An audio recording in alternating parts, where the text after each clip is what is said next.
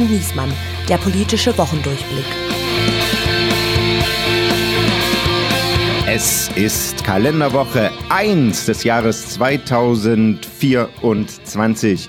Wir begrüßen Sie herzlich zu unserem Politik-Podcast, der mal so als Insider-Info ursprünglich mal Superwahljahr heißen sollte. Und in diesem Jahr würde das wieder exzellent passen, denn es sind noch 34 Wochen bis zu den Wahlen in Sachsen und Thüringen. Es sind noch 37 Wochen bis zur Wahl in Brandenburg und noch 43 Wochen bis zur Präsidentschaftswahl in den USA. Und das ist nur eine kleine Auswahl dessen, was wichtig wird, was von Gesprächswert ist und worüber es sich zu reden lohnt.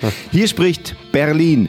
Hier spricht das Redaktionsnetzwerk Deutschland. Mein Name ist Steven Geier und was wir in dieser ersten Folge des Jahres äh, Besonderes vorhaben und mit welchem Premium, Wunsch und Herzensgast, das weiß mein Kollege Andreas Niesmann.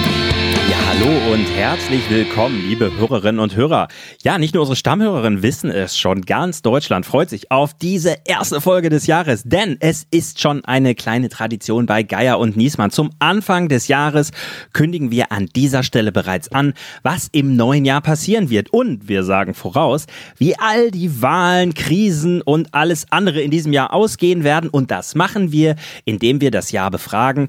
Wir stellen 24 Fragen an 2024 2024 und wir beantworten diese Fragen auch gleich, aber das machen wir nicht alleine, sondern das machen wir gemeinsam mit unserem alljährlichen Neujahrsgast. Er hat angefangen als einer von uns, indem er damals noch als Autor gute Witze für schlechtes Geld gemacht hat und heute ist es nicht unbedingt andersrum, aber ja. heute ist aus dem Jörg Knör unserer Tage und dem erfolgreichsten News-Podcaster Deutschlands selbst ein Promi geworden.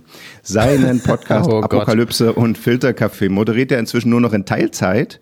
Ansonsten lässt er moderieren, nämlich Kollegen vom Spiegel, von der Zeit und aus der Hochkultur. In der gewonnenen Zeit besuchte er nicht nur die Sackbox von Linnemann, wohlgemerkt von CDU-Generalsekretär Carsten einfach mal lachen Linnemann, sondern vor allem ist unser Gast zum Feuilletonisten für die Süddeutsche Zeitung avanciert. Weiterhin Welterklärer und Kolumnist beim Stern und Gastgeber seines eigenen Polit-Talks auf NTV sowie in der TV-Talkshow Kölner Treff, wo er mit dem deutschen Promi-Personal längst auf Du und Du ist. Und als ob das nicht Grund genug für Neid und Eifersucht wäre, ist auch noch sein Körper so getrimmt, dass sein Tag einfach aus 48 Stunden bestehen muss. Für uns nimmt er sich nun auch noch die Nachtzeit. Wir begrüßen the one and only Mickey Beisenherz. ja, äh, vielen Dank und alles, was ihr gesagt habt, ist natürlich absolut richtig, inklusive Sackbox. Es ist alles absolut zutreffend. Freue mich sehr. Andreas hat schon erklärt, äh, wir machen wieder die Jahresprognose und er hat auch schon gesagt, wie die funktioniert. Wir stellen 24 Fragen an 2024. Mhm. Aber zuerst wollen wir natürlich wissen, wie richtig lagen wir heute vor einem Jahr mit unserer Vorhersage für 2023. Oh ja. Genau, dann machen wir mal die kurze Bilanz. Ich sag mal, wo lagen wir richtig? Also, richtig lagen wir bei der Frage, übersteht Christine Lambrecht das Jahr als Verteidigungsministerin? Da haben hier die, Exper die Politexperten hier in der Runde kollektiv auf Nein getippt. Mickey Beisenherz sagte, Zitat, wird eng. Ja. Und dann hat er noch gesagt, das Böller-Video wird sein neues Dinner for One, weil er die acht Ebenen des Humors in diesem Clip so faszinierend fand. Stimmt. Ne? Ja, es hat mich, es hat mich auch wieder sehr amüsiert, muss man sagen. Also das äh, mittlerweile lade ich sogar die ganze Familie ein. Also es sind sogar äh, nicht nur Neffen Reisen, Reisen aus dem Ruhrgebiet an, damit wir das gemeinsam hier schauen können auf dem Beamer. Ja, ja also soweit ist es. Die, die Lambrecht Horror Picture Show ist es dann so mit Reiswerten. Wunderbar. Äh, so, ansonsten waren wir noch richtig leider beim Thema Krieg gegen die Ukraine, dass es auf eine lange mhm. Zermürbung äh, herauslaufen wird. Beim Thema Kampfpanzer hatten wir schon das Gefühl, dass es dazu kommen kann, dass Deutschland doch Leos liefert, sofern andere mitmachen. Auf die Frage, hat Mastodon eine Chance? Aha. Hat der äh, Twitterianer Mickey gesagt, glaube ich nicht. Und ich glaube, das können wir festhalten. Inzwischen ist, glaube ich, selbst auf Blue Sky die Hoffnung nicht mehr, nicht mehr so groß, dass die Twitter noch kaputt machen können, oder? Nee, sie kommen alle reumütig wieder zurück. Also da siehst du dann auch in der, ja, du siehst halt eben auch in der Abwägung, äh, äh, Toxizität oder äh, mehr Reichweite, äh, haben die Leute dann gesagt, ja gut, dann gehe ich aber doch lieber wieder zurück äh, nach Gorleben äh, und krieche mit in den Salzstock, weil da sind alle, die ich kenne und alle, die mir zuhören. So. Ja, ja. Gut, werden Lindner und Habeck wieder Dudesfreunde? Hm. Da war unsere Prognose, es wird wahrscheinlich eher noch schlimmer. Ich ist auch eingetreten. Oh ja. Oh äh, ja. Es schafft Söder die absolute Mehrheit in Bayern. Da hatte Micky gesagt, ich wünsche ihm sehr viel Eiwanger. Das hat sich ja mehr als bestätigt dann im Oh Wahlkampf. wow, okay. Oh ja. Oh wow, ja. Und außerdem richtig vorhergesagt, kein Schwarz-Grün in Bayern, SPD gewinnt Bremenwahl und King Charles wird neuer König. Also Charles wird Mhm. neuer König, aber die Monarchie nicht neu erfinden. Andreas, wo lagen wir falsch? Tja, wo lagen wir falsch? Also fangen wir doch mal damit an, wo du falsch lagst, mein Freund. Ja, ähm, Was? Wer wird Friedrich Merz parteiintern herausfordern? Und daraufhin sagte ein gewisser Herr Geier, der naheliegende Kandidat ist Daniel Günther. Daniel, wer? nie wieder was gehört. Dann nie wieder was gehört von dem Mann. Keine Ahnung. Was macht eigentlich Tobias Hans, ne? Ja, genau. Ich habe gesagt, ich habe gesagt, hier fürs Protokoll, wirklich gefährlich für Merz wäre es, wenn Wüst versuchen würde, ihm den Rang abzulaufen. Hm? Ist noch offen, ist noch offen. Ob es wirklich gefährlich ist, wissen wir auch noch nicht, ehrlicherweise. Da können wir gleich nochmal drüber reden. Ähm, äh, dann hatte Geier, äh, ja, wobei du hast es bei falsch einsortiert, ne? Womit kriegt Annalena Baerbock in diesem Jahr so ein richtiges Problem? Und Geier hat gesagt, Habeck! Und Niesmann hat gesagt, sie bekommt ein Problem mit ihrer inhaltlichen Bilanz. Wo sind die diplomatischen Initiativen? Beides hat jetzt irgendwie ehrlicherweise nicht so richtig gestimmt. Also eigentlich steht Baerbock fast noch ein bisschen besser da als im letzten Jahr. Ne? Äh, In ja. den Beliebtheitsrankings, ja, habe ich gerade geguckt, ja. Ja. Also äh, würde ich, würde ich jetzt auch erst einmal unterstreichen, aber, aber das bringt das Anforderungsprofil des Amtes vermutlich mit sich. Und da kommt ihr die Aufmerksamkeitsökonomie natürlich extrem zu Pass, denn äh, ihr Amt besteht, so wie wir es ja hier wahrnehmen dürfen, zuvorderst ja daraus, Dinge öffentlich zu beklagen und Veränderungen anzumahnen. Und äh, in dem Moment, wo mal kritisch nachgehakt wird, äh, im Zweifel von JournalistInnen, äh, was denn da jetzt raus erfolgt ist, da äh, interessiert es ja schon keinen mehr. Also da ist dann der, so der Scheinwerfer ist schon wieder auf ganz andere Themen gerichtet. Und das macht die Sache äh, für, für sie erstmal, was die Amtsausübung und die Popularitätswerte angeht, gestaltet sich das dadurch ein bisschen vorteilhafter, würde ich mal sagen. So, ähm, ansonsten, was nicht passiert ist, ist der Dreifachwumms, also dass nach den ganzen Entlastungspaketen, mit denen wir uns Anfang letzten Jahres rumgeschlagen haben, da noch mehr kommen musste. Das ist ja dann sogar Ende des Jahres noch richtig schief gegangen, was den Staatshaushalt angeht. Oh ja. Äh, Micky hatte gesagt, er glaubt, er glaubt nicht, dass die AKW nach Ostern wirklich ausgehen. Das ist aber doch passiert. Ja, Da lag Andreas richtig. Dann haben wir damals noch vor einem Jahr über Corona-Auflagen gesprochen, ob die wirklich erst um die Osterzeit fallen. ach krass. Aber tatsächlich sind die letzten erst nach Ostern gefallen. Das war die Maskenpflicht in Pflegeheimen und Krankenhäusern. Kommt wahrscheinlich bald wieder zurück. Äh, Naja, aber ist das so? Interessiert das noch jemanden? Also die Inzidenz ist, glaube ich, höher als beim letzten Lockdown. Ja. Ne? Aber Bestimmt sogar. Das weiß nur keiner Ja. mehr. Aber äh, ich meine, kann man ja auch, kann man, das muss man ja mal positiv sagen. Mein Gott, diese scheiß Pandemie ist vorbei, endgültig, es juckt niemand mehr. Wir sind in der Endemie. Ja, das ist Irgendwie auch, sch- ist doch auch schön. Das ist gut. Ja, vor allen Dingen, wir haben jetzt einfach im Grunde genommen ja wieder unsere Atemwegserkrankungen diversifiziert. Also wir reden jetzt von gerade neun Millionen Atemwegserkrankten. Ähm, das ist doch schön, dass das jetzt nicht wieder alleine nur auf den Schultern von Corona lastet, sondern dass man es jetzt wirklich auch mit RS-Virus und da sind so viele andere neue Dinge äh, und die Klassiker auch wieder. Es ist also ein bunter Strauß an Möglichkeiten, wie man erkranken Ja. kann. Das ist doch toll. aber wenig Masken in den Bahnen. Und dann sind wir bei der nächsten Frage. Wer wird Nachfolger von Nancy Faeser? Da hatte Mickey eigentlich, also da war er auf einer richtig guten Spur und ist dann aber falsch abgebogen. Ja, wie so häufig. Ja, genau. Er hat nämlich gesagt, äh, Boris Pistorius wäre immer eine Idee, aber der ist ja nun mal keine Frau. Ja, siehst du, guck mal. Naja, ja. Na gut, aber die Richtung war richtig. der Richt- Riecher hat gestimmt. Der Riecher hat gestimmt, ja. Also unsere Quote würde ich sagen ungefähr 50-50 ist eigentlich ganz gut. Aber noch Luft nach oben. Wir können Ja. noch Schippe drauflegen jetzt. Ja. Dann lege ich los. Ich führe Strichliste und nach 24 Fragen ist Schluss. Okay. Egal, ob wir schon über alles gesprochen haben oder nicht. Und ich verschwende meine, meine erste Frage ans neue Jahr gleich auf das Wochenende jetzt, das erste Januarwochenende, 6.1., weil da nämlich gleichzeitig die CSU in Seon in Klausur geht, die CSU-Bundestagsabgeordneten und Oh. äh, das Dreikönigstreffen der FDP in Stuttgart stattfinden.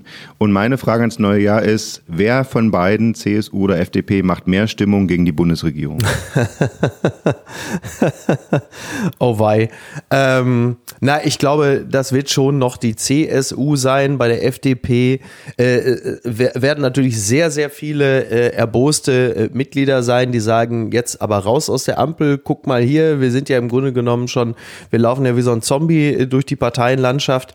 Trotzdem wird äh, Christian Lindner versuchen, da alle so einzuhegen, dass es jetzt äh, nicht gleich schon zu Beginn des Jahres wieder den, den Stress gibt, während Söder natürlich äh, die Gelegenheit nutzen wird, die komplett schon da niederliegende Ampel äh, jetzt, also ihr vollends nochmal ein paar Dritte zu, zu verpassen. Also das wird schon noch von der, also die FDP reißt sich zusammen, mehr schlecht als recht und äh, die CSU keilt voll aus. Also da, da wird man jedes Versagen der Ampel sich vornehmen, plus Gendern, plus die Grünen und die Insekten, die wir alle fressen sollen. Also da kommt alles, kommt alles zusammen. Mhm. Das wird sofort ein, das wird der Triple-Wumms. Was denkt ihr denn, hält die Ampel das ganze Jahr über? Das ist natürlich, äh, ähm, da, da, gut, ja, das ist jetzt natürlich, das ist natürlich eine dieser Fragen, die dann im Jahr 2025 direkt wieder aus Brot geschmiert werden wird.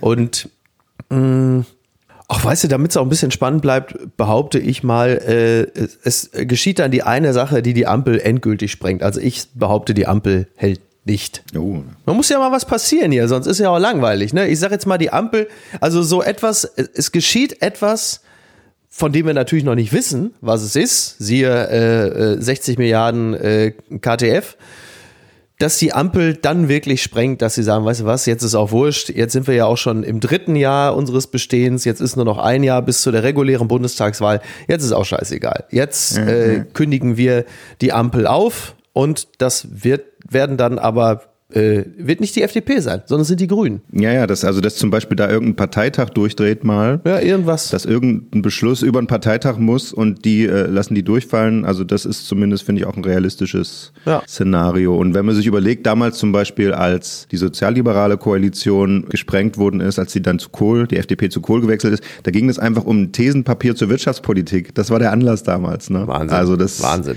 Ja. ja, also insofern, genau, das, das wird spannend. So, dann darfst du jetzt mal eine Frage ans neue Jahr stellen. Aber dann nehme ich mal, gehe ich doch gleich mal in die Vollen. Ne? Kriegen wir mit Björn Höcke den ersten Ministerpräsidenten der AfD? Uh.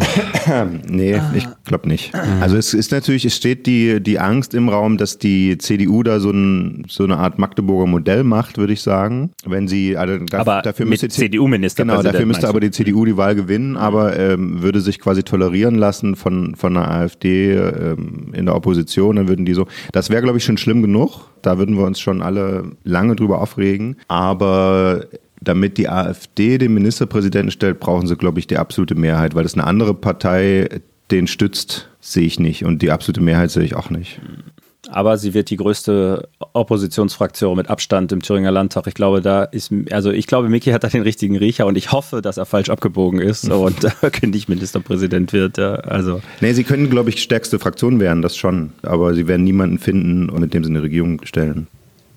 Weiß, weiß Kemmerich das schon? ja, das ist ja schon, das ist schon auch interessant, ne? weil das, das, das wird auch nochmal äh, natürlich klar auch ähm, auf die Bundespolitik dahingehend einstrahlen, als Kemmerich ja im Grunde genommen so als Solitär, als, als Lone Ranger da in Thüringen unterwegs ist, ohne Unterstützung der, äh, der Bundespartei. Und trotzdem wird es, äh, weil wir kennen ja unsere Freunde bei den sozialen Netzwerken, die werden es natürlich trotzdem der FDP ans Bein binden, was Kemmerich da so alles treibt. Der hat ja schon vor einem äh, halben Jahr äh, bei Robin Alexander und Dagi Rosenfeld ja schon äh, in einem Interview gesagt, dass die Grünen äh, der Feind sind. Also er hat ja die Grünen wirklich auch explizit als, als Feind, als, ich glaube, es war nicht nur Gegner, es war tatsächlich als Feind bezeichnet. Und für die waren die Grünen sogar schon so eine Art äh, Extremisten, was für so einen FDP-Politiker natürlich auch schon mal sehr markige Worte sind. Und ich glaube, ähm, das wird äh, äh für die Bundes-FDP auch nicht so richtig geil, was Kemmerich da in Thüringen treibt, wenngleich sie sich offiziell ja schon wirklich von ihm distanzieren und ihm jegliche Unterstützung verweigern. Mhm. Also auch das ist etwas, was der FDP wieder mal nicht äh, besonders gut bekommen wird. Habt ihr das mitbekommen, dass es da einen Streit zwischen Ramelow und seinem Innenminister Mayer gibt darüber, ob die Thüringer Landesverfassung so geändert werden muss, dass im dritten Wahlgang nicht derjenige Ministerpräsident wird, der die meisten Stimmen hat. Aber so ist es ja jetzt. Und das würde ja tatsächlich bedeuten, wenn die AfD einfach die einfache Mehrheit hat. Insofern sind wir dann wieder bei Höcke, dann könnte der tatsächlich Ministerpräsident werden. Und Ramelow sagt, äh, da muss man nicht Verfassung für ändern, es würde erreichen, wenn dann eine andere Partei jemanden aufstellt und alle anderen den wählen. Mhm. Aber da, da, das muss halt klappen. Hm. Das muss klappen, ja. Also, wie gesagt, immer Hand an die Verfassung zu legen, um äh, die AfD zu verhindern, äh, ist immer schwierig. Also da, da wäre ich sehr vorsichtig. Ne? Wir sind ja auch bei dem Thema, äh, muss die AfD verboten werden? Das haben wir ja auch die ganze Zeit schon. Auch da wäre ich ausgesprochen vorsichtig mit, wenn der Eindruck äh, bei, bei äh, der Wählerschaft oder bei der Eroberungszielgruppe, wenn der Eindruck entsteht, ah, mit politischen Mitteln kriegen sie die AfD nicht weg. Jetzt wollen sie die Verfassung äh, entweder ändern oder sie soll einfach dann verboten werden. Ähm, weiß ich nicht. Also, ob die AfD verboten gehört, darüber kann man ja nun wirklich diskutieren. Da gibt es ja genügend Anhaltspunkte. Also bei einer gesichert rechtsextremen Partei gibt es äh, ausreichend Grund zu sagen, sowas gehört verboten. Aber jetzt sind sie ja nun mal einfach da und viele Leute äh, fühlen sich davon angesprochen und dann zu sagen, ihr seid aber wirklich zu viele, jetzt kommt diese Partei auf den Index, äh, nicht so schlau. Mhm. Aber das ist ja nochmal, ist ja nochmal ein anderes Thema, aber wo wir gerade darüber gesprochen hatten. Aber wie gesagt, also wenn die Wahlen, ich glaube auch nicht, dass wir mit Höcke den ersten AfD-Ministerpräsidenten kriegen, aber wir kriegen auf jeden Fall eine Situation, die äh, viele Leute dort vor Ort in ihrem Weltbild bestätigen wird, dass die Demokratie, um da mal Hubert Aiwanger zu zitieren, nur formal besteht und äh, praktisch mhm. nicht, weil man natürlich an den Wünschen eines Gutteils, nicht einer Mehrheit, aber eines Gutteils der Bevölkerung vorbei regiert, indem man halt einfach so viele Parteien irgendwie äh, so drumrum formiert, dass die AfD äh, zumindest in Regierungsverantwortung keinen Zugriff hat. Mhm. Und das ist äh, nicht so richtig gut. Aber was willst du machen? Ja. Also das ist äh, fürs Protokoll dann am 1. September ist die Landtagswahl in Thüringen und zeitgleich wird Sachsen gewählt. Mhm. Jetzt müssen wir bei den Fragen ein bisschen aufs Tempo drücken. Ballert mal noch die Ja-Nein-Fragen jetzt. Genau, wer wird Chefin der Sarah Wagenknecht-Partei und wie wird sie heißen? Ist das eine Ja-Nein-Frage? wie soll ich die jetzt mit Ja oder Nein beantworten? Amira Mohamed Ali oder äh Ali Schwarzer? das wäre stark. Ähm, ja, wahrscheinlich schon, ne? Denke ich mal. Also ja, Amira Mohamed Ali. Ja. Wobei das eigentlich kein Name ist, äh, mit dem man im Osten richtig punkten kann, würde ich jetzt mal sagen. Ne? Mohamed Ali, wieso? Der Boxer ist beliebt im Osten, glaube ich. Ja, das ist richtig. Das ist so. richtig. Aber es klingt insgesamt dann doch ein bisschen zu, wie sagte, wie sagt man sonst gerne, exotisch. Wird in solchen Zusammenhängen gerne der Begriff exotisch verwendet. Klingt da vielleicht ein bisschen zu exotisch, um im Osten dann jetzt wirklich die ganz große Durchschlagskraft zu entfalten. Und wie wird die Partei heißen? Das, ja, ich habe schon gesagt, Nord Stream 3 wäre ne, wär zum Beispiel gut, ja. irgendwie, wäre schon mal eine Überlegung äh, Sarahs Wagenknechte, ne? Das war ja auch mal irgendwie. Das ist dann auf jeden Fall das Synonym, wenn man die Artikel schreibt, ne? Die Sozial, die Genossinnen ja. und Genossen, die Sozialdemokraten, die Christdemokraten, ja. die Wagenknechte. Ja. So, das ist für, ja. für den Autor ist das eine schöne. Die Kremlmonster, ne? Ja, die Kremlmonster, ja. Ähm, machen wir noch Ja-Nein-Fragen oder gehen wir ins Ausland? Wir sind ja, wir können noch in die erste Jahreshälfte gucken. Da ist allerdings wirklich das Interessanteste im Ausland Parlamentswahl im Iran am 1. März. Oh, das wird, das wird ja fast genauso spannend wie die Wahlen in Russland, ne? Donnerwetter. Also da muss man ja vielleicht gleich mal positiv bilanzieren. Das Schönste an der Wahl in Russland ist, äh, im Vergleich zu den anderen Wahlen, sie wird uns wenigstens nicht negativ überraschen. Ne? Also das ist doch auch schon mal große Klasse. Man wird ja bescheiden.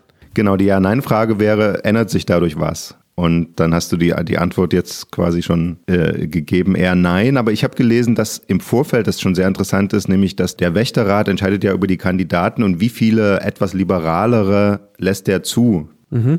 Tja. Dadurch gibt es dann eben doch eine Chance, dass das Parlament sich etwas anders zusammensetzt als bisher. Ja. Aber da glauben wir alle nicht wirklich dran. Aber, aber die Veränderung entsteht wirklich nicht auf dem parlamentarischen Wege oder über einen Regierungswechsel oder sonst irgendetwas, mhm. sondern die Veränderung ist das, was äh, sukzessive auf den Straßen äh, äh, Teherans und sonst wo äh, im Iran passiert, nämlich dass halt einfach der berühmte Geist nicht wieder zurück in die Flasche kann. Also dass du einfach ein, es ist wie so eine ähm, ja, wie ein Superspreading-Event. Also dieses Gefühl von, äh, da, da gehen immer mehr Frauen ohne Kopftuch auf die Straße und es wird natürlich immer wieder Zwischenfälle geben mit Sittenwächtern und auch es wird immer wieder Gewalt geben, aber du kannst dem nicht mehr Herr werden, was da passiert ist. Ich glaube, das wird sich einfach in einem, es wird sich fortsetzen. Und auf die Art und Weise kriegst du den Wandel, den kriegst du aber nicht auf dem parlamentarischen Wege. Das glaube ich weniger. Hm, okay, ja, nein, Frage. Endet der Krieg in der Ukraine? Geier hat letztes Jahr gesagt, nur wenn Putin aus seinen eigenen Reihen gestürzt wird. Ich meine, mhm. richtiger Riecher falsch abgebogen, da sind wir wieder. Also hätte fast, ja. hätte, hätte klappen können, ja. war dann am Ende, am Ende stürzte dann jemand anders ab. Allerdings. Ja, Prigoshin, ja. Mhm. Ich würde da sagen, nein. Endet nicht. Die Frage nee, endet es dieses Jahr. Ja. Nee, also das glaube ich auch nicht. Alleine schon deshalb, äh, weil es viel zu, also Putin äh, wartet ja ab, was äh, passiert äh, in den äh, USA, wenn da gewählt wird. Und bis dahin hat der sowieso schon mal gar kein Interesse daran, äh, auf irgendeine Art von Verhandlung einzugehen, sondern äh, aus seiner Perspektive ja auch völlig zu Recht sitzt er da und sagt, ey, wieso, ich muss doch einfach nur abwarten. Äh, spätestens äh, im November, Dezember ähm, wird sich die Situation für mich schon dramatisch nochmal noch mal zusätzlich verbessern, wenn äh, die Unterstützung für die Ukraine auch äh, im transatlantischen Sinne dann auch noch weniger wird. Warum soll ich ich denn jetzt, äh, also warum soll ich von meiner Seite aus den Krieg beenden? Und Zelensky seinerseits ähm, hat ja auch kein Interesse daran, sich auf irgendeine Art der Verhandlungen einzulassen, die ja automatisch immer bedeuten würde, äh, Gebiete ab bzw. verloren zu geben. Also von daher sehe ich da derzeit überhaupt gar keinen, überhaupt gar keinen Grund, warum dieser Krieg enden sollte. Sind wir beim Gaza-Krieg genauso pessimistisch oder hoffen wir da auf ein Ende der, zumindest mal, also nicht der Auseinandersetzung, aber auf ein Ende der äh, Auseinandersetzung mit Waffen? Das wird schon dieses Jahr passieren, oder? Also das, mhm. ich meine, da ist ja auch fast, im Gaza ist ja auch nicht mehr so viel übrig, was man da noch platt machen kann. Das ist wahr. Also jetzt die Frage, ob du die Hamas natürlich äh, zerschlagen kriegst, die ja ins Ausland, die Führung hat sich eh schon ins Ausland abgesetzt. Das ist ein anderes Thema, aber ich glaube, der heiße Krieg, wie wir ihn jetzt haben, das wird doch wohl hoffentlich bald dann zu Ende gehen. Was, was ich mich frage ist, wird am Ende des Jahres Netanyahu da noch Ministerpräsident sein? Weil äh, es könnte natürlich auch gut sein, dass eine Friedenslösung bedeutet, dass sich da auch in Israel was tun muss. Ja, das ist die spannende Frage. Das sagen immer alle. Ne? Die Israel-Experten sagen immer, sobald der Krieg vorbei ist, ist äh, Bibi weg. Ich glaube das ja nicht. Mhm. Also als Außenstehender, der da von einer großen Entfernung draufkommt, ich glaube, der alte Fuchs, das, wie auch immer man es jetzt sagen will, aber auf jeden Fall, der hat noch ein Ass im Ärmel wäre meine Vermutung. Ja, ich glaube auch, äh, dass die Kriegssituation, so wie wir sie jetzt kennen, enden wird. Ja. Das heißt aber natürlich nicht, dass die Gewalt weniger werden wird. Sie wird sich nur, äh, also sie wird dezentralisiert. Wir werden ähm, ein, ein nochmal zusätzliches Wachstum an Bedrohungslage haben. Der Terror wird zunehmen, denn das, was wir in Gaza er erlebt, beobachtet haben, hat die ganze, äh, nicht nur die Region, sondern halt auch die ganze Welt nochmal zusätzlich mit, der, mit einem derartigen Hass betankt. Auch natürlich unter anderem angefeuert durch soziale Netzwerke äh, die Kinder von Gaza, Gänsefüßchen Ende. Äh, das, das sorgt natürlich für derartige Spannung, für eine Explosivität, dass der Krieg vor Ort äh, auf dem Territorium Gaza enden wird. Er wird halt einfach dezentralisiert und verlagert in alle möglichen Teile der Erde und auch in die Metropolen, unter anderem auch Europas hineingetragen werden.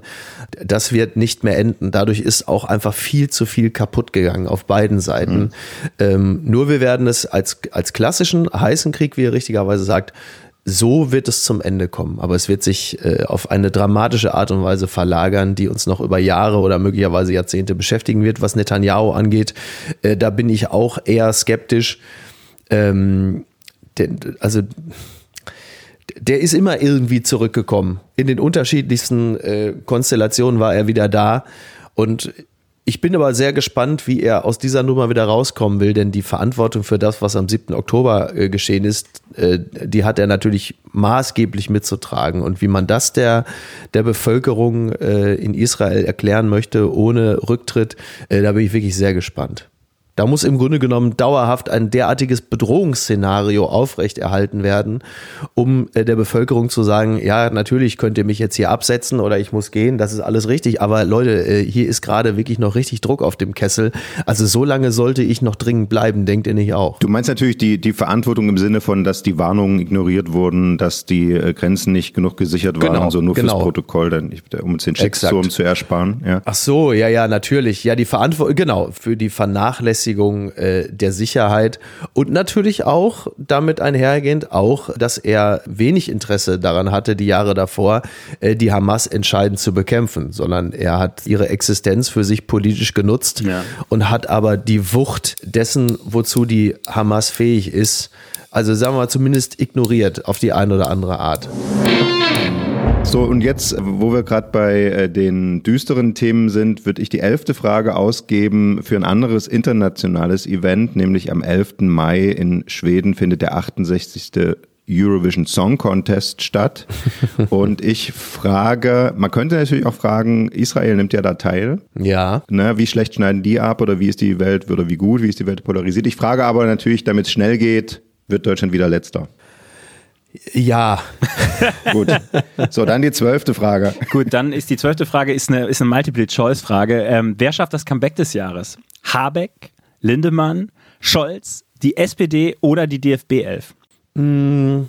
Ich sag, oder andere. Soll, soll ich vorlegen? Ja. Unbedingt. Also Lindemann, äh, Till Lindemann hat das Comeback ja sogar schon in 2023 geschafft. Das ist eigentlich wahr. Ja. Ne, das, also insofern fällt der schon mal raus. Genau, in der Liste ist, äh, ist Rammstein deswegen drin, weil die auf ihre große Europatour gehen ab Mai. Ja, wird ein Riesenerfolg. Kannst du fest von ausgehen. Ja. Ich habe ich hab die Musik nie gehört, mich hat die Band nie interessiert, aber man hat natürlich festgestellt, dass über diese gesamte Berichterstattung äh, sie jetzt voll reingesogen wurden in den Kulturkampf. Und jetzt ist es mittlerweile schon so ein, so ein äh, parareligiöses Bekenntnis, dorthin zu gehen. Und äh, zu solchen äh, Auswüchsen äh, ist unsere äh, Zeit und unsere Gesellschaft ja stets bereit. Und äh, jetzt hast du nochmal einen Zulauf. Glaube ich auch. Und, und die Wahrheit ist, die Hardcore-Fans, denen war das eh immer scheißegal. Die haben immer schon gesagt, ach, was sollte das denn? Und die genau. sollen ihn doch in Ruhe lassen. Und das ändert sich nicht. Genau. Die sollen unseren ja. Hupsi, die sollen unseren Hupsi äh, Lindemann in Ruhe lassen. genau. Aber DFB 11, das ist ja eine positive Aussicht. Also du sagst, der Nagelsmann, der reißt das Ruder um. Wir kriegen ein Sommermärchen. Wir kriegen ein Sommermärchen. Das Wetter wird gut. Die Bahn fährt pünktlich.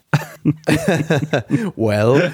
Ähm, die äh, Mannschaft kommt ins Halbfinale und sie werden dort guten Fußball spielen. Sie werden guten Fußball spielen. Wir werden uns in ein, zwei Leute nochmal ganz neu verlieben. Äh, Musiala, äh, Wirtz, äh, das wird ganz fantastisch. Und ähm, Nagelsmann, äh, den tolerieren wir äh, auf fast schon liebevolle Art und Weise. Und äh, sogar, ja, also Olaf Scholz muss sich jetzt natürlich irgendwie noch ein, zwei Gesten drauf schaffen, ähm, die ihn jubelnd, auf, auf mhm. glaubwürdig jubelnd auf der Tribüne zeigen. So, wo man sagt, Donnerwetter. Und nachher in der Kabine, neben den Spielern natürlich, ja, ne? Natürlich, selbstverständlich. Ja. Aber Scholz hat das Handtuch um. Das ist das etwas Überraschende. Woraufhin ihm Wolfgang Schmidt sagt, Olaf, die Spieler sind mit freiem Oberkörper und Handtuch, nicht der Kanzler. Da ist es dann aber schon zu spät, da sind die Bilder schon in der Welt. Ja, ich glaube, Schmidt hat kein Problem damit. Nee, Schmidt nicht. Das stimmt, das stimmt. Äh, und das bedeutet, ihr sagt, die Ampel wird davon profitieren, äh, dass es das Sommermärchen gibt. Ja. Dann gibt es ja im Anschluss die, äh, die Olympischen Sommerspiele noch in Paris, wenn es ja. da ein paar deutsche Goldmedaillen gibt. Dann wird sozusagen, das geht bis August, dann wird der Sommer mit positiver Stimmung auch für die Bundesregierung enden. Also wenn es sie dann noch gibt und die wird es dann noch geben, weil ja. die wird ja erst, die wird ja erst im Herbst auseinanderfliegen, ja. dann wird das äh, sich auf jeden Fall positiv äh, niederschlagen. Habeck macht noch ein, zwei äh, schöne Insta-Videos, wo er nochmal die Taktik von Nagelsmann erklärt und äh, da nochmal in äh, poetischer Sprache ähm, ein, ein Konnex schlägt zwischen dem äh, Wirtschaftswunder und dem Aufstieg der deutschen Nationalmannschaft und Phoenix aus der Asche und was er da noch alles für Beispiele rauszieht. Also es wird große Klasse. Ich bin absolut begeistert. Mhm. Es wird ganz toll. Also ich würde auch tatsächlich die Frage schafft Habeck ein Comeback auch fast mit Ja beantworten. Also zum einen habe ich ge gefunden, dass äh, der, der, Roman, den er mit seiner Frau zusammengeschrieben hat, auf die Bühne kommt. Der ist ja schon verfilmt. Mhm. Hauke Heinz tot. Mhm. Und jetzt gibt es auch noch in Berlin eine Theaterpremiere. Er darf sich nur nicht dabei erwischen lassen, damit Geld zu verdienen. Das wäre natürlich, also Marion Horn von der Bild, äh, die sitzt schon da und rechnet jetzt schon aus, wie viel Geld er damit einspielt. Und äh, ne, das ist natürlich, das wäre natürlich jetzt nicht gut. Ne? Wobei eine, sagen wir mal, also wenn es eine unverfängliche Nebentätigkeit für Regierungsmitarbeiter gibt, dann würde ich sagen, Einnahmen aus laufenden Kulturbetrieben für schriftstellerische Tätigkeit vor Mandat. Äh, da hätte ich jetzt, da, da müsste ich schon lange überlegen, um da einen Interessenkonflikt irgendwie zu konstruieren. Naja, Aber ich bin mir sicher, Marion Horn würde einer einfallen. Also ich wollte gerade sagen, also da müssen wir uns nur wirklich keine Sorgen, da müssen wir uns nur wirklich keine Sorgen machen. Äh, so wie bei Boris Becker, wenn er irgendwo eine Eisdiele erwischt wird, wie pleite Boris genießt deutsche Vita, kannst du auch fest davon ausgehen, die werden schon, sobald irgendein Stück von Habeck aufgeführt wird, werden die schon da mal ausrechnen, was da mit diesem Theater eigentlich zu verdienen ist. Dann allerdings werden sie bald feststellen bei der Bildzeitung, dass du unterm Strich fast mit Null rauskommst und dann sagen, weißt du was, wir lassen die Geschichte einfach, wir lassen die Geschichte einfach mal sein. Komm, wurscht. Da wir jetzt erst bei 15 sind und noch einige ja. vor uns haben, oh Gott, äh, kommen wir ja. mal jetzt in die zweite düstere Jahreshälfte. Ach so. Die kommt noch. Ja, jetzt geht's erst los. Also am 9. Juni Wahl zum Europaparlament und dann die schon gesagten Landtagswahlen Sachsen und Thüringen und sowas. Da stecken ja auch noch einige Fragen drin und was dann, was dann daraus folgt. Also Europaparlament, Kommt der große Rechtsruck? Kommt ist gut. Weit rückt es weiter. Kommt der, kommt, ja, kommt der große Rechtsruck? Die nächste große Frage. Werden die Deutschen einen ein Volk von schlecht gelaunten? Ne? So die nächste große Frage. Kommt der große Rechtsruck? Äh, naja, also ich glaube, um da korrekt zu bleiben, er wird halt einfach vollzogen. Also der Rechtsruck, der äh, bereits sich stetig voranschiebende Rechtsruck, äh, wird dann im Herbst seinen zwischenzeitlichen Zenit erreichen. So, und dann sind wir endgültig, äh, zum, also der, der Osten schließt im Grunde genommen auf ähm, mit dem Rest der EU, in dem der Rechtsrückkehr schon die ganze Zeit, die ja teilweise dafür äh, sorgt, dass Regierungen gestellt werden. Und im Osten, da ist der Osten dann mal sehr progressiv. Da muss man sagen, da ist der Osten schon weiter als der Westen. Und was heißt das dann für Friedrich Merz? Ist das gut für ihn oder ist es schlecht für ihn? Also wird er Kanzlerkandidat der CDU, CSU? Ja, also ähm, ich glaube, für ihn, für ihn ist das natürlich jetzt nicht wirklich so richtig geil.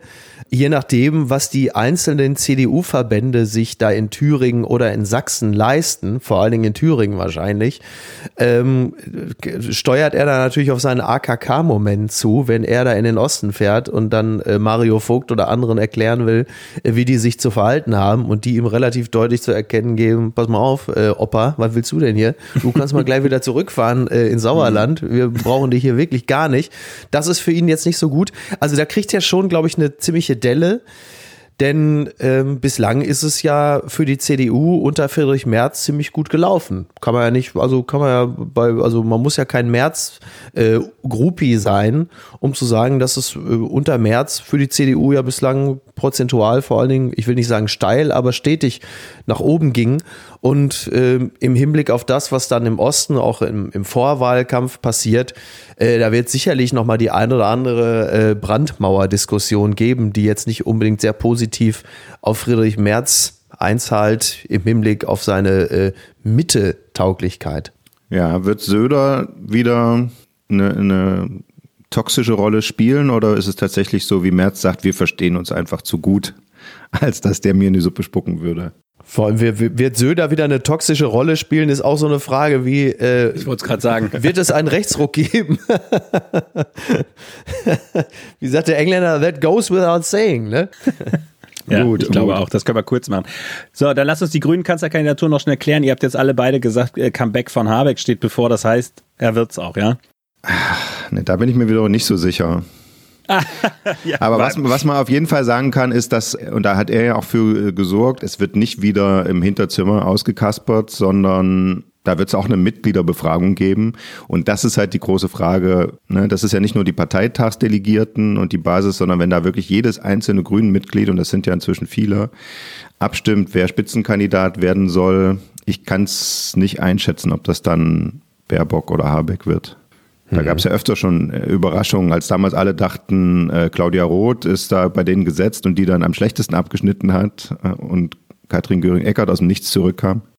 Ich, ich würde deshalb auch die These wagen, dass es Habeck wird. Auch gerade wegen der Mitglieder. Es ist so, bei der SPD war das auch immer so, dass ähm, der, die Berichterstatter, die reden so mit dieser Funktionärselite, die rufen bestenfalls noch einen Kreisvorsitzenden an, das sind alles so Parteitagsdelegierte und bekommen dann da ein, ein relativ ideologisch geprägtes Bild, ähm, während hingegen die meisten Menschen an der Basis, die so brav ihren Parteimitgliedsbeitrag äh, abstottern und vielleicht noch mal ein Plake Plaketchen kleben im Wahlkampf, aber sonst irgendwie keine Rolle da spielen, die sind oft gemäßigter, als man so denkt. Ähm, also da sagt man immer, die, die radikale Basis, so radikal sind die dann gar nicht. Und die gucken, glaube ich, sehr, die haben sehr feines Näschen dafür, womit haben wir die besseren Chancen. Und ich glaube, die entscheiden sich am Ende für Habeck. Ich teile diese Einschätzung genau deshalb, weil sie dann am Ende doch auch relativ strukturkonservativ sind, sich ähm, also es gibt, also grundsätzlich war ja immer irgendwie klar, äh, mit Habeck haben wir die besseren Chancen. So, mit dem männlichen Kandidaten Habeck haben wir die besseren Chancen, aber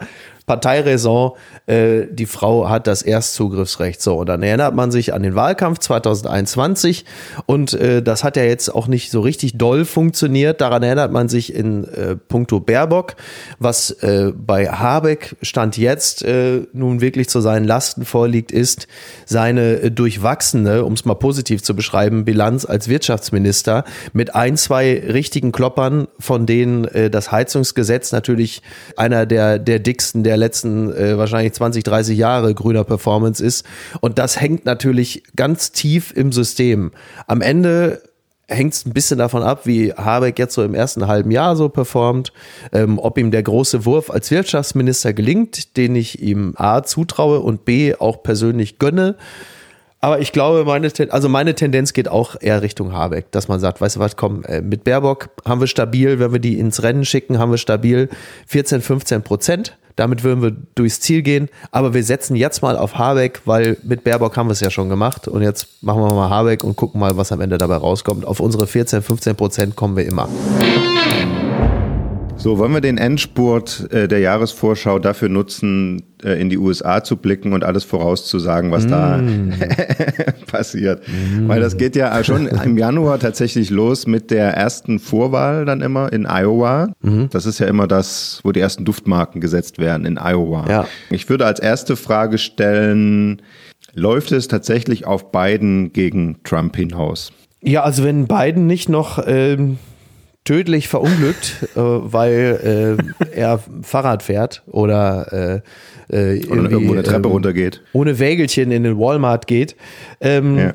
Ich glaube, ich, also ich glaube, es läuft darauf hinaus. Also Nikki Haley ist ja so als Gegenkandidatin von Trump bei den Republikanern, äh, wenn man den, Glaub, den Berichten glauben darf, dann, dann wird sie ja immer mehr in Stellung gebracht und hat ja äh, Millionen, Milliarden, Milliardenschwere Endorser wie die Koch Brothers oder so. Aber ich glaube, es bleibt am Ende dabei. Mhm. Und ähm, das kann auch äh, das, was wir gerade erleben, dass er so in diversen äh, Bundesstaaten äh, von dem Wahlzettel genommen wird, äh, wenn der Supreme Court das einkassiert und die Wahrscheinlichkeit ist ja gar nicht so gering, dass das passiert, dann äh, zahlt das natürlich noch viel mehr auf das Konto von Trump ein, im Sinne von das, was ich auch gerade schon äh, bezüglich der AfD sagte, gilt für Trump natürlich auch. Ach, guck mal, der ist so populär. Äh, jetzt wollen die den auf die Art und Weise, wollen sie den weghaben. Das wird aber nicht funktionieren. Also. Wobei das zeigt natürlich schon irgendwie auch, wie dysfunktional die Republikanische Partei an der Stelle ist, weil Nikki Haley wäre ja ähm, eine Kandidatin, mit der man auch weit in das demokratische Lager äh, angeln könnte. Ne? Ja, und, und ja. also die wäre ja anschlussfähig an viele Leute, die vielleicht auch tatsächlich denken, dass Uncle Joe womöglich sich besser auf die Veranda seines, seines Hauses setzt und äh, jetzt nicht mehr ins Weiße Haus. Aber ähm, so rational tickt die Partei nicht mehr. Ne? Ja, leider, ne? Das wäre natürlich eine, eine Zäsur, äh, die uns alle aufatmen lassen würden und die so ein bisschen wieder äh, back to basics ging. Also, das wäre so schön. Das könnte tatsächlich über eine Person wie Nikki Haley, die zweifelsohne auch ihre Probleme hat, aber das könnte tatsächlich gelingen und man würde es sich so wünschen. Wir haben noch vier Fragen übrig. Okay. Okay, na gut, dann ist die naheliegende Frage natürlich, im November finden die Wahlen dann statt. Wir freuen uns alle, Bild-Zeitung macht dann das Wahlstudio wieder aus dem US-Wohnzimmer etc. Stimmt. Sitzen wir da wieder nächtelang und äh, zählen oder wissen wir schneller und wer gewinnt am Ende? Das ist natürlich die, ein, die einzig entscheidende. Okay, das sind zwei Fragen. Die eine ist, wird's knapp? Ja, also das kann man, glaube ich, mit ziemlicher Sicherheit und sagen. Und gibt es ein gerichtliches Nachspiel? Also knapp wird es mit Sicherheit. Äh, es, es, äh, es wird so knapp, dass Trump sich am Ende wieder beschweren wird, äh, die Wahl doch eigentlich gewonnen zu haben, was er zu unserer aller Überraschung tatsächlich dann am Ende nicht tun wird. Weil dann irgendwie doch, äh, du dann doch noch eine, eine, eine Mitte hast von Leuten, die sagen, nee, das ist mir dann doch alles ein bisschen hm. zu fischig geworden. Also er bringt wieder erschreckend viele Leute hinter sich, aber es wird nicht reichen. Es werden am Ende sich dann doch äh, noch mehr Menschen für Biden, Klammer auf, und Kamala Harris entscheiden, was uns, äh, glaube ich, alle ein wenig überraschen wird, aber auch erleichtern, weil wir es äh, jetzt eigentlich noch nicht gedacht haben, es aber doch tun, weil wir es ja gerade äußern. So, das ist jetzt kurz vor Inception, was ich hier äußere. Ja, ja, aber ich bin bei, ich bin total bei dir und ich wundere mich eigentlich immer, wo das herkommt. Ähm, jetzt diese ganzen äh, negativen Sichtweisen auf diese Wahl und dieses oh, und dann gewinnt der Trump das Ding. Ich meine, er hat es aus dem Weißen Haus verloren gegen den gleichen. Also warum er jetzt äh, aus der Opposition mit all den beschriebenen Problemen, die ihn hinzukommen, Gerichtsverfahren etc., warum er aus der Opposition das Ding jetzt gewinnen sollte, erschließt sich mir noch nicht so ganz. Ja, ich glaube, äh, Bidens körperliche und geistige Fitness spielen natürlich eine immense Rolle, was das angeht.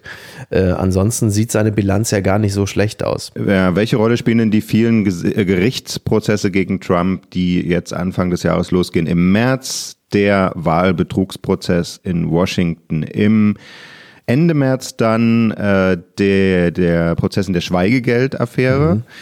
dann im Mai Prozess in der Geheimdokumentenaffäre, also ne, die Liebesbriefe von Kim Jong-un, die äh, in der Toilette in Mar-a-Lago standen. Und es gibt, was ist der andere? Ach, hier diese New Yorker Steuerbetrugssache gibt's auch noch. Also von den Vieren, sagen wir jetzt mal, die ihn persönlich betreffen, wie viele von denen verliert Donald Trump oder wird schuldig gesprochen und was heißt das für den Wahlkampf? Dann wage ich als Nicht-USA-Experte mal die Antwort. Ähm, also äh, vor Gericht ist man ja immer, ne, ach, wie, wie, sagt man auf hoher See und vor Gericht in Gottes Hand. Ähm, mag sein, dass er da irgendwo mal schuldig gesprochen wird. Ähm, am Ende des Tages, glaube ich, für den Wahlkampf hat das keinerlei Auswirkung, weil ähm, seine Fans und seine Supporter, die sind ja so immunisiert gegen alles, was an, an also da, er hat ja selber mal gesagt, ne, er könnte auf der Fifth Avenue jemanden erschießen und sie würden ihm trotzdem noch zujubeln und das stimmt ja einfach ich glaube, es ist schlechterdings nichts vorstellbar, was er machen könnte oder was man ihm antut, dass ihm, dass irgendwie seinem Nimbus bei seinen treuen Supportern äh, irgendwie der, ja den einreißen würde oder den, den, kaputt machen würde. Also mir fällt nichts ein, äh, weiß ich nicht. Wenn er sagen würde, er isst keine Burger mehr oder so oder wird Veganer, dann vielleicht, ja. Aber ansonsten. Das könnte ihm tatsächlich, genau, das, das könnte ihm tatsächlich wirklich äh, schwerer schaden, dass er Veganer wird oder dass er äh, bei einer Netflix-Musical-Produktion mitwirkt. Ähm, ja, ich glaube, das, das hat natürlich auch immer ein bisschen was mit unserer, äh, mit unserem Medienkonsum oder auch mit dem zu tun, wie wir berichten, dass natürlich diese, wie, wie nannte Hubert Aiwanger, die schweigende Mehrheit, äh, dass wir die natürlich in der Regel nicht wahrnehmen. Und da gibt es sicherlich äh, abseits der Fanlager eine ganze Menge Menschen, die mutmaßlich unzufrieden sind mit vielen Dingen, aber am Ende denken, oh, da ist schon ein bisschen arg viel, was der da so auf der Uhr hat. Und ich glaube, auf die wird es dann doch am Ende ankommen. Und die werden sich im Zweifel vielleicht dann einfach nur für die Person entscheiden, werden, äh, die weniger Gerichtsverfahren anhängig hat. Der Konflikt geht ja eindeutig aus. Ja, müssen wir mal abwarten, was Hunter Biden angeht. Ne? da müssen ja. wir mal schauen. So, liebe Hörer und Hörerinnen, damit wissen Sie weitgehend Bescheid, was im neuen Jahr passieren Waren wird. Waren das 24? Sind wir voll? Haben wir eine, die voll? Nein, eine, ah. eine letzte Frage an das neue Jahr ist noch übrig. Die darf natürlich unser Gast Mickey Beisenherz an das Jahr 2024 stellen. Wow. Liebes Jahr 2024, warum wirst du überraschenderweise ein viel besseres Jahr, als wir es alle erwartet haben? Denn die Kurve zeigt ja stetig nach unten. Seit 2019 FF geht die Kurve steil nach unten. Und warum wird dieses Jahr 2024 plötzlich zu unserer aller Überraschung ein wirklich gutes? Das kann ich nicht beantworten. Tja. Nee, die ist ja auch nicht an dich gestellt, sondern an das Ja und da warten wir die Antwort. Die Antwort wird jetzt gegeben. Okay, wunderbar. Dann übergeben wir an das Jahr 2024. Der Druck ist hoch von Mickey aufgestellt. no, pre mhm. no pressure. Ja, ich, dann nur, nur um euch die Laune nicht zu verderben, habe ich äh, gar nicht erwähnt, dass ja äh, Serbien äh, den Kosovo angreifen wird. Aber ich dachte, weißt du was, wir wollten doch auf, auf einer positiven, wir wollten doch auf einer positiven Note enden und deswegen habe ich euch das bewusst erspart. Ja, schön, danke. Zum Jahreswechsel waren auch russische Raketen im polnischen, also im NATO-Luftraum. Das haben wir jetzt schon wieder vergessen. Ja. Äh, und wie gesagt, das Jahr hat jetzt den Auftrag hier von uns an der Stelle bekommen, besser zu werden ja. als das Vorjahr. Wir danken zum einen unserem Gast Mickey Beisenherz. Sie hören ihn wieder in Apokalypse und Filtercafé so und Sie sehen ihn jeden Freitagabend als Gastgeber im Kölner Treff im WDR Fernsehen und immer Montagsnacht auf NTV im Talk. Beisenherz und wir hören uns in der nächsten Woche wieder, dann wieder mit dem top aktuellen Wochendurchblick. Und wir sagen Ihnen vielen Dank fürs Hören und Downloaden und Weiterempfehlen. Ja, und dann kann ich euch ja wieder hören. Ich bin ja Fan. Ne? Schön, dass ich wieder als Kamerakind mitmachen durfte. Ja, als Nostradamus. Aber anders, anders geschrieben, Nostradamus, ne? Wir sagen vielen Dank an unseren Nostradamus, Mickey Beisenherz und bis zur nächsten Woche. Tschüss. Also ihr Lieben, macht's gut. Bis denn. Tschüss. Ciao.